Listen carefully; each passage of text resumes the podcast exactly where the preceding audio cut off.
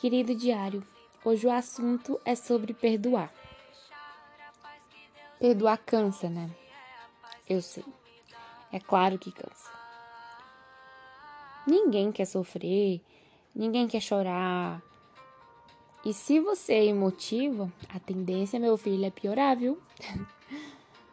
Processos chegam e eles podem durar um dia, um ano, mas tem fé. Um dia eles vão embora. Será que é porque você guarda muitas coisas e pensa várias outras coisas que não deveria? Pensa. Mas deleta depois, sabe? Os dias passam, mas você está ali, remoendo e sempre revivendo. Vocês sabiam que a mágoa ela é seletiva? Você não já perdoou inúmeras pessoas? Você não já perdoou patrões que não deixaram de te magoar? Não pensaram, ah, eu vou magoar ela tal. Simplesmente magoaram, porque não pensam em você. Já perdoou amigos que te fizeram passar vergonha. Você já perdoou parentes que agiram de má fé contigo.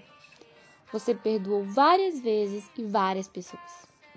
Mas dentro da sua casa é sempre um dilema sobre esse assunto.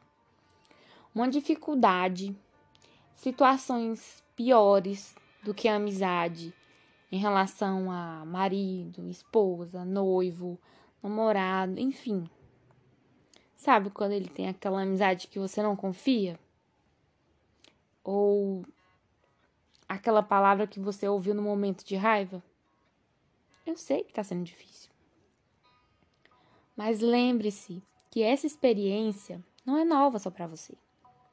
Quem errou e se arrepende está cansado de ouvir sobre os seus erros todos os dias. Deus não se agrada do distanciamento dentro do casamento e nem fora dele. Deus não se agrada de você tratar melhor os de fora do que quem está contigo dentro da mesma casa. Aprenda a perdoar os erros de hoje, enquanto o dia ainda não acaba. Aprenda a perdoar sem apontar. Aprenda a perdoar expondo o que te deixa mal. E aprenda de uma vez por todas que perdoar também é a essência de amor. Muitas coisas que você está passando hoje na sua vida é porque muitas coisas do passado ainda não foram resolvidas.